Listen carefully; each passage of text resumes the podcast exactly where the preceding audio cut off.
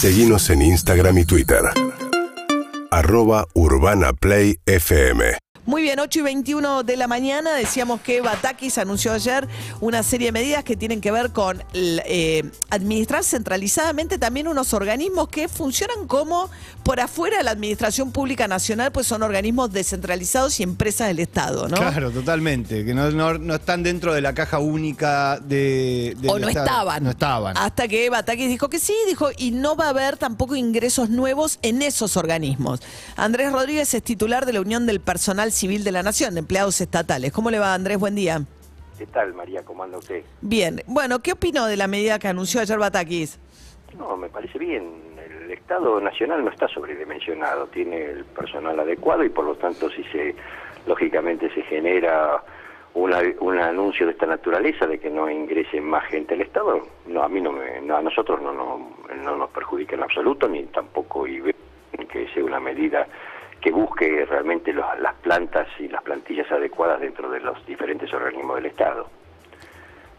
A ver, no entendí mucho. Lo que usted dice es que no está, digamos, no anunció despidos, pero dijo no más incorporaciones vía los organismos descentralizados. Porque hay una normativa que impide la incorporación de nuevos a la planta, eh, pero igual se da, uno ve que crece la, la, la, nómina. ¿Cómo se da esto? Eh, nosotros lo que en realidad eh, hemos venido sosteniendo y luchando de hace muchos años y que se está dando ahora gradualmente con el actual gobierno es la incorporación de la gente que está contratada a planta permanente previo concurso porque esos, esos cargos están presupuestados. Por lo tanto, eso es sí lo que pretendemos, porque si no se generan dos clases de trabajadores, los de planta permanente y los que facturan. Este, transitorios. Entonces, eso más que transitorios, muchos le dirían no registrado porque es monotributista, en realidad. No, no, no, no, no. Eh, esto comenzó en realidad con contratos de locación de obra en la época de Caballo, algo mucho peor que felizmente durante la transición de Dualde se pudo regularizar convirtiéndolos en planta transitoria. De cualquier manera, la planta transitoria, si bien tiene derecho laboral y aporte a la seguridad social, no tiene la estabilidad. Y en el Estado se tiene que tener estabilidad. O sea, tiene planta permanente, planta transitoria, pero también está lleno monotributistas el Estado. Bueno, eh, eh, digamos, redondea lo mismo, la, modalidad de, trabajo redondea exactamente igual, algo inestable.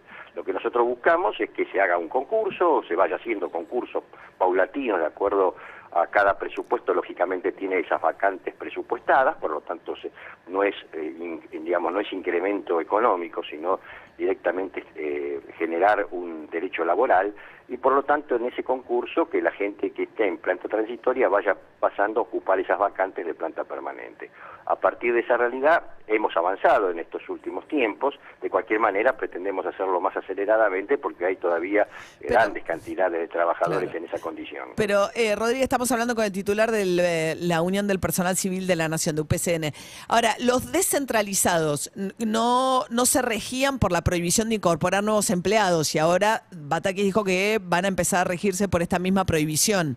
Está bien, es correcto también. Los entes descentralizados, más allá de su característica autónoma en función presupuestaria y otro montón de factores, eh, rigen la misma realidad. O sea, tienen un plantel determinado y en la medida que ese plantel sea el adecuado es correcto, digamos, no hay ningún problema. Ahora hay mucha disparidad, ¿no? Porque hay organismos del Estado donde se ganan muy buenos sueldos, o sea, la FIP, el Banco Central, este, incluso la ANSES, y hay otros dependencias del Estado donde ganan eh, realmente salarios muy, muy, muy, muy, este. Por eso, por eso en estos dos últimos años nuestra paritaria que empezó a intentar recuperar eh, frente, lógicamente, frente a un ritmo inflacionario que es muy difícil y, lamentable, que está afectando a todos los argentinos. Pero en el caso particular del Estado, en las dos últimas paritarias, nosotros hemos justamente colocado un porcentaje mayor en lo que denominamos la administración pública seca, o sea, la administración pública central. Por lo que usted dice, porque realmente hay disparidad salarial con algunos entes que tienen autonomía en materia económica y otorgan lógicamente cifras mejores. Bueno, y cifras de arranque, pero ganan realmente salarios muy por arriba, incluso, o sea, hay, sectores del Estado que son que ganan muy por arriba de lo que se gana en el privado y en la mayoría de los puestos del Estado de otros organismos se gana, no, no, es esa la... por eso, no son la mayoría, ¿eh? no son la mayoría. De cualquier manera, es una causa que no por eso digo, la paritaria del 2021... Pero ¿cuáles son, ustedes, cuáles son los que más ganan dentro del Estado? De, como usted dijo, el Banco Central, gana el ANSES, gana este, la FIP, es decir, tiene salarios más diferenciados. Bueno, ¿y qué más? Pues son un montón, correo, Sí, bueno, ¿no? no, no, bueno, eh, hay otros organismos que no dependen de nuestros, bah, no tenemos nosotros eh, ámbito de actuación para actuar. Estamos, yo hablo de los organismos Sí. que sí tenemos ámbito de actuación. En el caso PAMI, por ejemplo, también es otro organismo que tiene un sueldo diferenciado. Pero de cualquier manera, es la lógica, tendrían que ganar todos igual que el PAMI y el ANSES en realidad. Tendría que ser un ascenso hacia arriba, no hacia abajo. Esta es la, la realidad, porque hoy por hoy los salarios tienen que eh, indudablemente tener una capacidad para hacer frente al ritmo de vida que lógicamente estamos teniendo todos los argentinos. Pero hay, por ejemplo, algunas de esas dependencias que me parece a mí que eh, tienen normativas que, no sé si son muy compatibles con un principio de igualdad de ingreso al Estado, que es que, por ejemplo, le dan prioridad a los familiares, que es el caso, por ejemplo, de la FIP.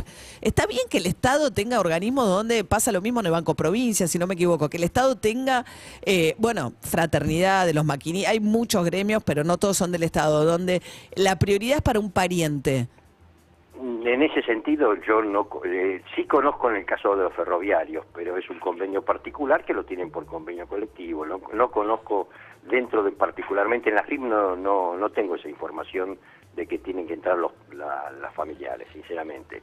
A lo mejor es una ignorancia mía, pero de cualquier manera yo no lo conozco. La FIP, por supuesto, tiene sus propios gremios, el gremio de la DGI el gremio de la aduana, que son los que realmente rigen eh, las condiciones laborales de esos trabajadores. No sé cómo estarán Bien. redactados sus convenios colectivos. Bueno, ¿y ¿la paritaria de este año la quieren reabrir nuevamente, Rodríguez? Veremos en octubre. En octubre está, eh, haremos, firmamos el acta con la revisión de la paritaria.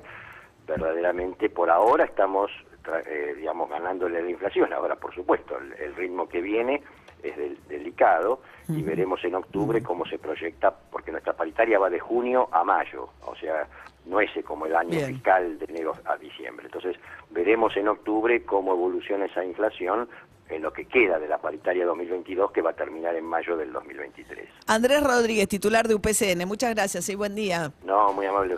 Urbana Play 104.3